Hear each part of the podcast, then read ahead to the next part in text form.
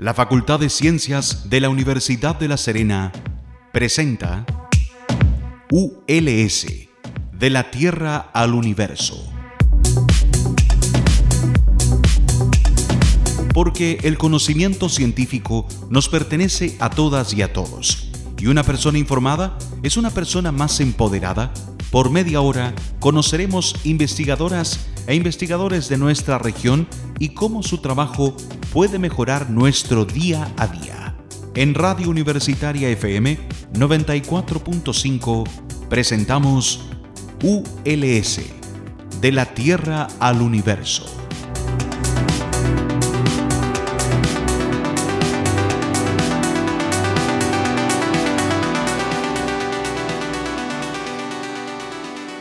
Muy buenos días, estimadas y estimados auditores. Mi nombre es Marcela Gatica y les doy la bienvenida a un nuevo capítulo de ULS de la Tierra al Universo aquí en tu radio universitaria.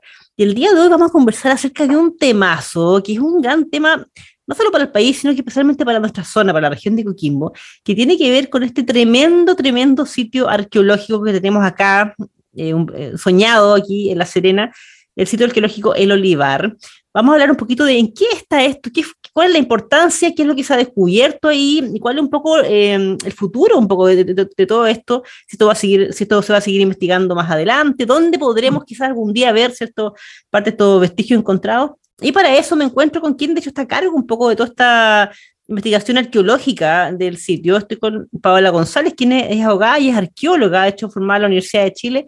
Ella tiene una larga data, larga trayectoria en, eh, y expertise en la cultura de Ayita, ha publicado muchos libros y, como les digo, está es la investigadora a cargo justamente de esta investigación de, rescate arqueológico del sitio del Olivar. ¿Cómo estás, Paola? Muy buenos días. Hola, buenos días. Muchas gracias por la invitación.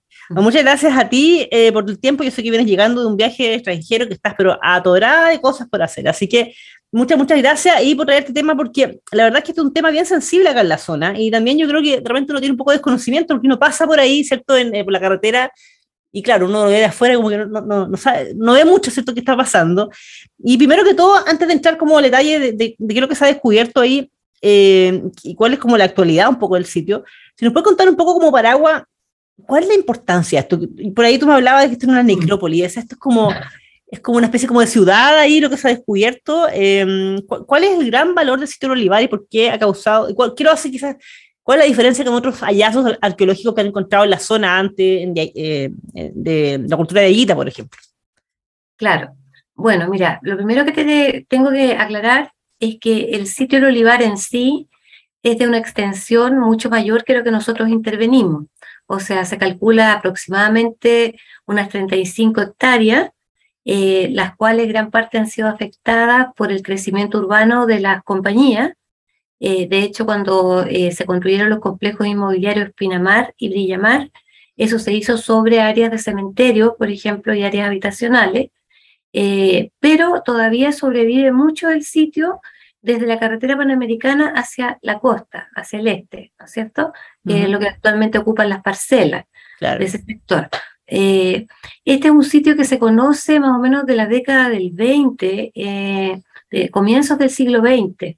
Hay menciones de José Toribio Medina, ¿no es cierto? Hubo una intervención en donde se rescataron como 64 cuerpos humanos, más todas las ofrendas, que lo hizo eh, un, arqueólogo de, apellido Lothrop, eh, que eh, llevó estas cosas a Estados Unidos. Actualmente se encuentran en, eh, en el, Smithsonian. Y, este señor nunca publicó, después vino una, una mujer de apellido Slasser que hizo una tesis doctoral en los años 50, donde dio cuenta de lo que había encontrado y que se encontraba todavía, que se encuentra en Estados Unidos. También participó activamente en excavaciones Francisco Corneli, que es una persona que no es arqueólogo, pero que ah, por lo menos entre los años 40, 50 más o menos, hizo grandes intervenciones y que fue lo que sirvió de base un poco para la fundación del colegio, del Museo Arqueológico de La Serena. Eh, Francisco Corneli. Entonces, pero después como que cayó un manto de olvido y ahí no, no hubieron nuevas intervenciones hasta que se produjeron, digamos, estos eh, complejos inmobiliarios que se construyeron más o menos a comienzos del año 2000, 2010, ¿no es cierto? Pinamar y Villamar. Eh, y así fue como llegó la ampliación de la, carretera panamericana, ¿no es cierto?, que, conducía la construcción de la doble vía entre La Serena y Vallenar. Entonces, eh, eh, hubieron, parece que unos reconocimientos arqueológicos insuficientes, entonces se dio el vamos ya para comenzar con las obras, y ahí empezaron a aparecer osamentas humanas. Eh, hubo una primera propuesta en el sentido de cómo abordar estos hallazgos, pero el Consejo Monumento pidió que se hiciera una caracterización arqueológica, que es ejecutar pozos de sondeo en esa área que quedó protegida por el Consejo, que fue de una extensión de 380 metros de largo y 50 metros de ancho, que es lo que actualmente se encuentra delimitado, ¿no es cierto?, en la carretera, y que es donde se termina la, la doble vía. Y, bueno, entonces, bueno, el desvío actualmente, claro. Claro, entonces el Consejo pidió que se hiciera una labor de caracterización arqueológica, o sea, decir, qué hay ahí, y posteriormente un rescate de todo lo que había eh, de todo lo arqueológico, ¿no es cierto? Entonces, en ese momento eh, entramos con Gabriel Cantaruti también en la dirección de, esta, de este proyecto, sin saber, digamos, eh, cuán grande y cuán complejo iba a resultar, ¿no es cierto? Eso fue en el año 2015, ahí excavamos con nuestro equipo 542 pozos de sondeo y los resultados de esta caracterización arqueológica fueron el hallazgo, ¿no es cierto?, de al menos ocho cementerios en esta área que te acotada, digamos, y de 29 zonas habitacionales, que son, digamos, lugares donde la gente vivió, dejó sus basurales, ¿no es cierto? Tenía pisos de habitación, fogones, inicios de estructura, pero esto no, no fue posible una, una, excavación extensiva porque precisamente era, era para hacer el primer diagnóstico. ¿no es cierto? Entonces, con posterioridad a eso, nosotros en, en diciembre del año 2015, el Consejo Monumento nos autorizó a iniciar la labor de rescate. Eh, pensamos con Gabriel Cantaruti que era lo mejor irnos de inmediato a la zona más compleja, que eran estos cementerios que eh, anunciaban una gran cantidad, ¿no es cierto?, de, de, cuerpos y que era mejor abordarlo en un inicio. Eh, y partimos con esto con un equipo grande, porque imagínate tú, existía también el interés de poder solucionar esto y terminar la construcción de la doble vía. Claro. comenzamos con 30 eh, arqueólogos, 25 antropólogos físicos, que eso es, muy necesario incorporar esta especialidad eh, cuando se trata de, cuerpos humanos, ¿no es cierto? 15 conservadores, que son los especialistas que se preocupan de que una vez que tú retiras la, los eh, materiales arqueológicos de sus sedimentos en la tierra tengan que ser inmediatamente estabilizados, protegidos, para que no venga eh, un deterioro, ¿no es cierto? Clasificados, ingresados, digamos, en bases de datos, eh, que todo eso se, lo regularizan los conservadores. Y bueno, días jornales. Entonces así dimos inicio a lo que fueron al final 16 campañas de terreno. Esto se extendió durante todo el año 2016 en parte también del 2017. Paola, pero para tener como una idea, esto en términos, eh, pues, yo no, conozco el área, tu área, entonces esto es, como grande, si tú me imaginas, o sea, 16 campañas en un terreno es como algo eh, monumental en el fondo en, arqueología. No, yo creo que se trata de una de las mayores eh, investigaciones arqueológicas que se han desarrollado en Chile en los últimos tiempos. Ya, es importante Claro, o sea, tiene un impacto enorme, por eso que bueno, los resultados de, esta, estas campañas, nosotros lo que pensamos inicialmente con Gabriel Cantaruti es partir por esta área más compleja y continuar después rescatando lo demás que habían denunciado los sondeos arqueológicos. Sin embargo, eh, ahí donde digo yo que, que en la área funeraria eh, se reveló como una necrópolis. ¿Qué significa esto? Que es un lugar que mantuvo esta misma finalidad por un rango aproximado de 500 años. ¿No es cierto? Acá la ocupación del sitio parte más o menos entre el año 1000 a 1100 después de Cristo y se continúa hasta la llegada del Inca. Podemos calcular por lo menos hasta el año 1500. Entonces, en todo ese periodo, ese lugar fue intensamente ocupado como un área funeraria. Entonces, por eso todos los esfuerzos, incluso la enorme cantidad de personas que estaba dedicada a este rescate, no fuimos capaces de agotar ni siquiera lo que habíamos abierto, que es esta área de 332 metros cuadrados. Entonces, en un momento el Consejo Monumentos dijo, no, esto ya es, mucho, o sea, ya llevamos cinco containers de materiales, imagínate tú, eh, arqueológicos recobrados. Ahora, lo bueno que tiene este, que, que se hizo con un sistema de registro también de punta, digamos. O sea, ahí se hicieron eh, relevamientos en 3D de cada uno de los contextos eh, funerarios, se hicieron vuelos de dron donde constantemente se iba registrando la progresión de las excavaciones, se tomaron muestras de todo tipo, que son las que actualmente estamos analizando, y se llevó a la excavación con un grado de registro eh, bastante inédito también por las investigaciones en Chile. Entonces, eso, eso ya, esa sola parte de la investigación va a quedar como un legado enorme para los arqueólogos del futuro. Tú me hablabas de, recién en off, me decías de un 2% más o menos que ustedes estiman aproximadamente, que en el fondo lo, de lo, que, sacaron de lo, que hay. Esos, 332 metros cuadrados es un 2% del polígono, que era de 380 metros de largo por 50 de ancho. Y eso tienes que sumarle además toda el área completa del olivar, que son más o menos 35 hectáreas. O sea, ¿esto qué es? El olivar no es solamente un cementerio, el olivar es un gran asentamiento humano, un nucleamiento, digamos, humano, eh, también bastante inédito, porque hasta antes del olivar se pensaba, ¿no es cierto?, en la, arqueología, que el patrón de asentamiento de los dieguitas era más bien disperso. O sea, nosotros estuvimos investigando muchos años a través de proyectos Fondesit en el Valle del Choapa, por ejemplo, y ahí tú encontrabas un asentamiento de aguita y un poco distante otro, de dimensiones bastante acotadas, áreas funerarias también bastante distantes de las áreas habitacionales, o sea, muy, muy, muy em, efímera la ocupación. Sin embargo, el olivar te demuestra que acá hubo un, un gran nucleamiento social que te permite pensarlo incluso como una aldea. ¿cierto? Un conjunto de caseríos. ahora lo interesante es que están enterrándose muy adyacentes a sus muertos. ¿Te fijas? Entonces, esto es un primer cambio con esta perspectiva occidental que tenemos para, para entender la muerte, ¿no es cierto? Eh, eh, y que va a ser muy interesante. Yo estoy ahora de lleno trabajando en eso, profundizando los aspectos simbólicos, ideológicos que están revelando esta, estas áreas funerarias. Mira, de hecho, creo que justamente hablemos de eso, porque también el Museo Arqueológico actualmente hay, hay, una, hay una muestra ahí que permite también un poco entender, por ejemplo, yo sé que enterraban, por ejemplo, a los, en algunos casos, las personas con su, con su camélido, y, y hay alguna réplica, o, bueno, o muestra real, no sé, ahí nos puede contar un poco el Museo Arqueológico, eh, pero antes tenemos que hacer un pequeño break musical y vamos a ir con, yo sé que te gusta mucho la onda de los fagos ahí, eh, la música portuguesa, fago portugués, así que vamos con Ana Moura y volvemos al tiro. Excelente, muchas gracias.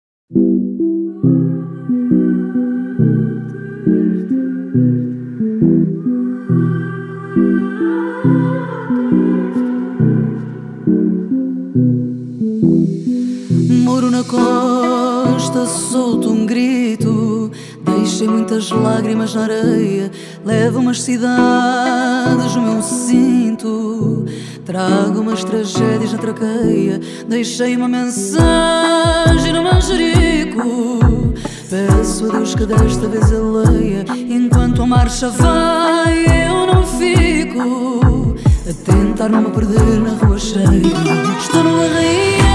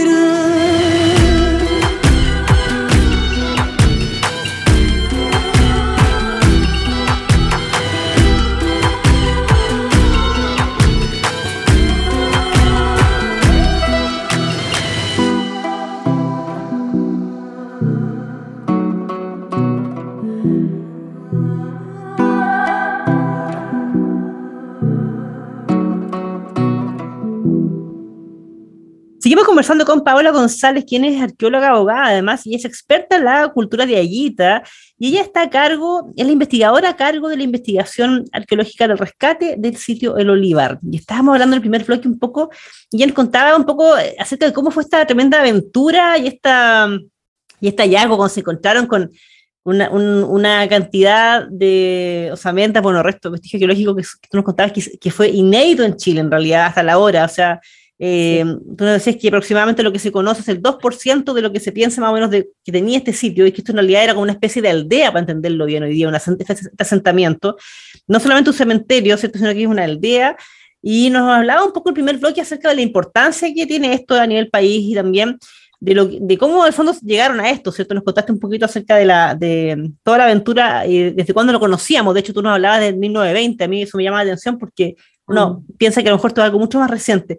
Y te quería, quería retomar algo que tú mencionabas al, final del primer bloque, que tiene que ver con que eh, un poco también la importancia de este tipo de, de, estudios, porque tú decías, bueno, viendo esto, ahora sabemos que ah, eh, los dieguitas sí se ubicaban en grandes asentamientos, nos contabas antes, no quizás tan dispersos, y también el, ver, por ejemplo, cómo enterraban a sus muertos, eh, nos permite también entender qué concepción tenían ellos acerca de la muerte y todo lo que implica eso a nivel cultural. Y te quiero preguntar un poquito, porque actualmente el Museo Arqueológico, que a todo esto ya está abierto los días sábados, y contar la audiencia que puede ir a verlos también de lunes a sábado, hace una vuelta por allá, hay una sección dedicada al sitio, hay un mini documental, de hecho, que muestra un poco lo que tú nos contabas, y a mí llamó la atención justamente eso de que enterraban, o de ciertas etapas de la historia, enterraban a, a los muertos con sus camélidos. Como que hay una relación súper fuerte, así como, es como la que tenemos hoy día con otras mascotas, por ejemplo. ¿Están así, ustedes creen? Mira, e, eso es un área muy interesante. O sea, lo primero es que te aclaro que lo que está trayendo ahora esta etapa de análisis en que estamos involucrados, que ya vamos en el mes 18 de un total de 30, hemos logrado, por ejemplo, más de 70 fechados radiocarbónicos que se hicieron en la mm. Universidad de Oxford. Ya tenemos análisis morfométricos de estos camelios que nos indican que son muy probablemente llamas. O sea, estamos trabajando con una comunidad de pastores, llamas que arribaron ya domesticadas, según lo que piensa Patricio López, a la zona del norte semiárido, eh, y que también, por ejemplo, los análisis isotópicos nos están enseñando que ellas consumían casi la misma alimentación que los humanos, o sea, son alimentos ricos en C3, estas son hierbas silvestres, pero también C4, que es propia del maíz, por ejemplo, son trazas que lo pueden reconocer, entonces es otro argumento adicional para que se trata de rebaños de llama. Eh, y ahora también vamos a hacer un análisis de ADN para poder saber el color de pelo de estos animalitos y ya estar totalmente seguros de que estamos trabajando con una comunidad de pastores. Entonces tú tienes que pensar que más o menos en el año 1000, arriba a nuestra región, un grupo eh, nuevo que tenemos que hacer investigaciones adicionales para saber exactamente de cuál es su procedencia, pero que sin duda llegaron de Allende de la Cordillera, ¿no es cierto? Que manejaban la cerámica polícroma, eh, porque eso, eso eh, si tú sabes de la cultura del Molle, por ejemplo, y los pueblos anteriores son monócromos, manejaban esta decoración simétrica tan sobresaliente que tiene el pueblo de Aguita y que fue complejizándose gradualmente hasta llegar a, obras maestras, digamos, comparables mm. con el arte islámico, y también que inhalaban polvos alucinógenos y eran grandes metalurgistas. Acá los contextos con mayores eh, elementos metálicos sobresalientes, digamos oro, bronce con aleaciones de estaño que no se encuentra en Chile, eso lo reveló el análisis metálico realizado por Elvira López, que los primeros eh, ocupantes del sitio eh, era una cultura bastante sofisticada y compleja, ¿no es cierto? y después fue evolucionando, ¿no es cierto?, gradualmente hasta la llegada del Inca. Ahora, siempre se pensó en la prehistoria regional que había un pueblo que le llamaban el complejo Ánimas, que se desarrollaba entre el año 700 al 900 después de Cristo, que se caracterizaban por esta presencia de camelios, que aún no se sabía bien si eran llamas, si eran guanacos, ¿no es cierto?, que se enterraban con estos camelios, y que posteriormente vino la cultura dieguita, más o menos en el año 900, hasta la llegada del Inca, y la llegada española, ¿no es cierto? Eh, no obstante, los resultados que han sido 70 fechados radiocarbónicos es una enorme cantidad de fechados muy seguros, digamos, porque fueron tomados, ¿no es cierto?, eh, realizados en la Universidad de Oxford. Entonces, eso nos indica que el entierro con camelios no terminó en el año 900, sino que se extendió por lo menos hasta el año 1400 después de Cristo. Y eso implica una coexistencia con la cultura dieguita eh, por muchos siglos. Entonces, al punto de que nosotros nos consultamos en este momento si realmente podemos hablar de dos pueblos distintos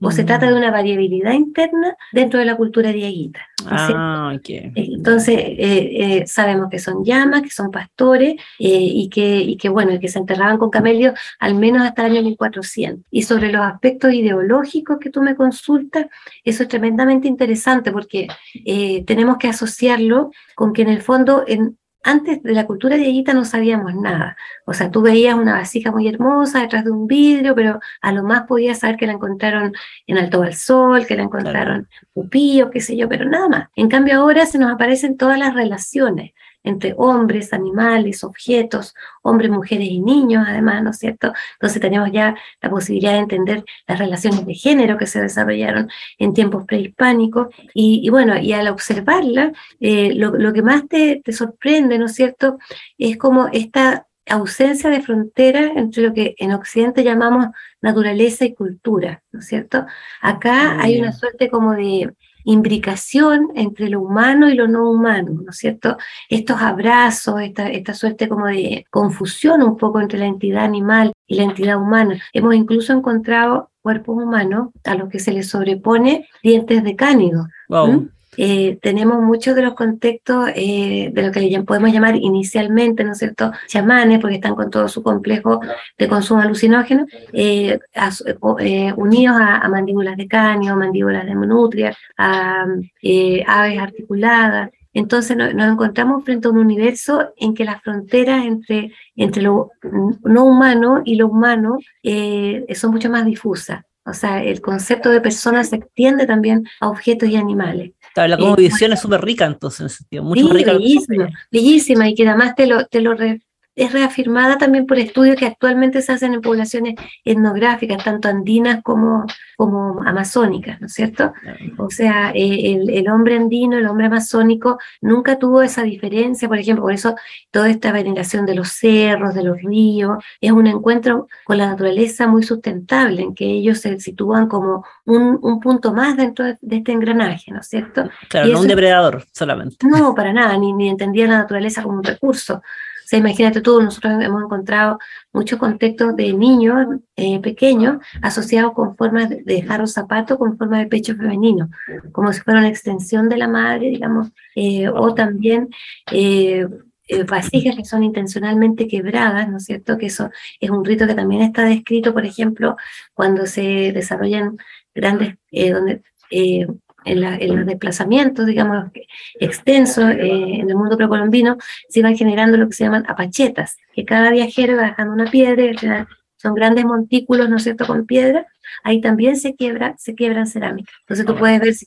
también podría ser una suerte de analogía con el viaje que significa la muerte. Otra cosa que te sobrecoge también de, la, de los entierros es el empleo de la simetría así como tú ves simetría en las vasijas, digamos, muy complejas que han sido analizadas, ¿no es cierto?, por matemáticos como Andrés Nava, doctor en matemáticas, en que nos dice que mm. eh, ellos conocen todas las formas posibles de simetría unilateral y la simetría bilateral maneja las formas más complejas y solamente no, no representa las más sencillas. Eh, entonces, eso también se, se ve en la organización de muchos de los entierros de, de hombres humanos y animales, por ejemplo, en que, lo, en que el ser humano está actuando como un eje y, y, los animales se reflejan, ¿no es cierto?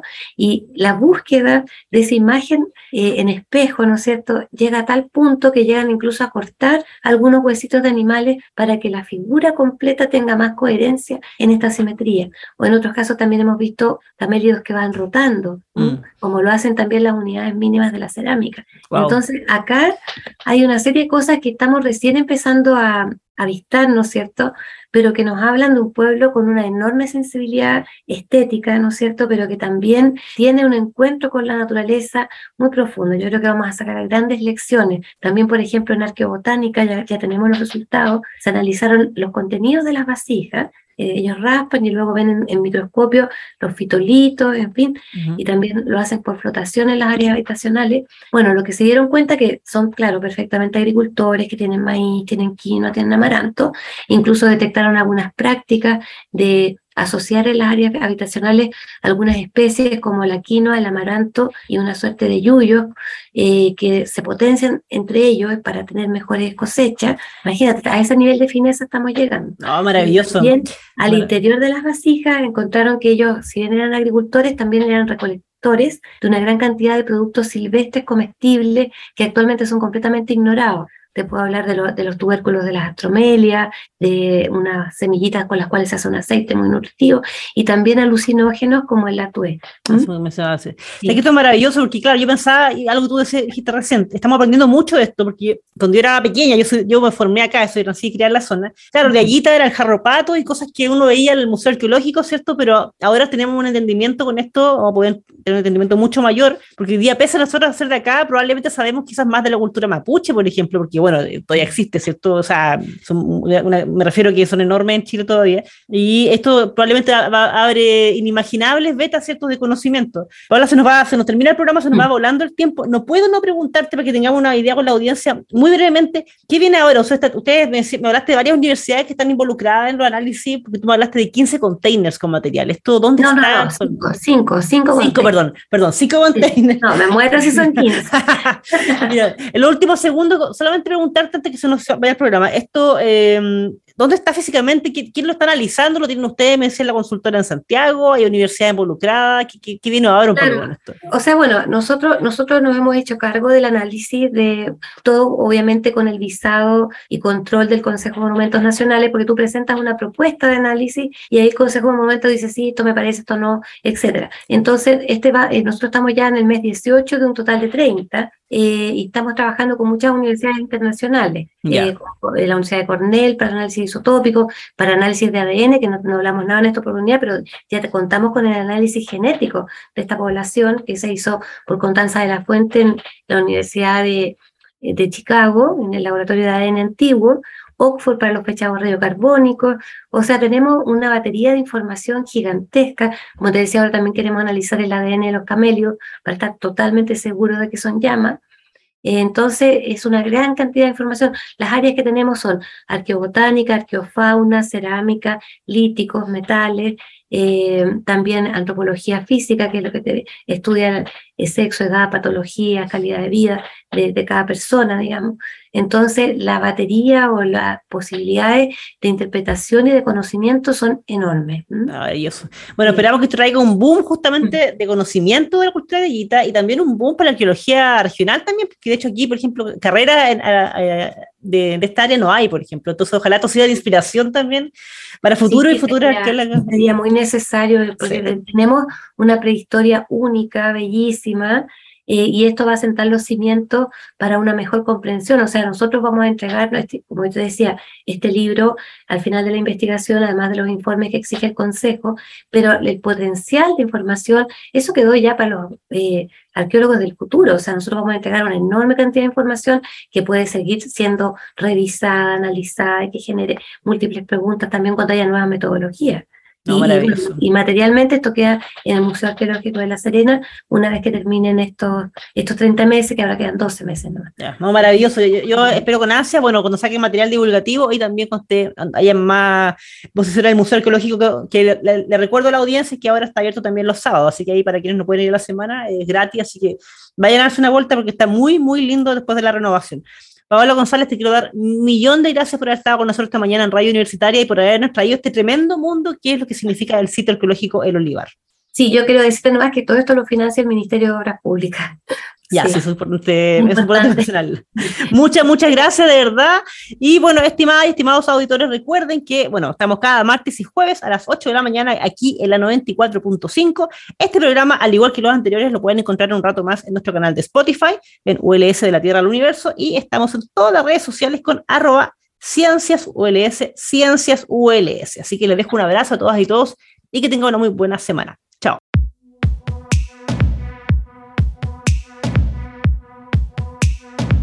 La Facultad de Ciencias de la Universidad de La Serena presentó ULS, de la Tierra al Universo. Porque el conocimiento científico nos pertenece a todas y a todos, y una persona informada es una persona más empoderada Por media hora hemos conocido investigadores de nuestra región y cómo su trabajo puede mejorar nuestro día a día. En Radio Universitaria FM 94.5 hemos presentado ULS, de la Tierra al Universo. Este programa es grabado en los estudios de Radio Universitaria FM y editado por profesionales de la misma radioemisora, cuyo objetivo es vincular el quehacer de la Universidad de La Serena con la comunidad regional, respondiendo también al interés de contar con un medio de comunicación que releve la labor de la institución en los ámbitos de la docencia, la investigación y la vinculación con el medio. Las opiniones vertidas en este programa son de exclusiva responsabilidad de quienes las emiten y no representan necesariamente el pensamiento ni la línea editorial de esta emisora y o de la Universidad de La Serena.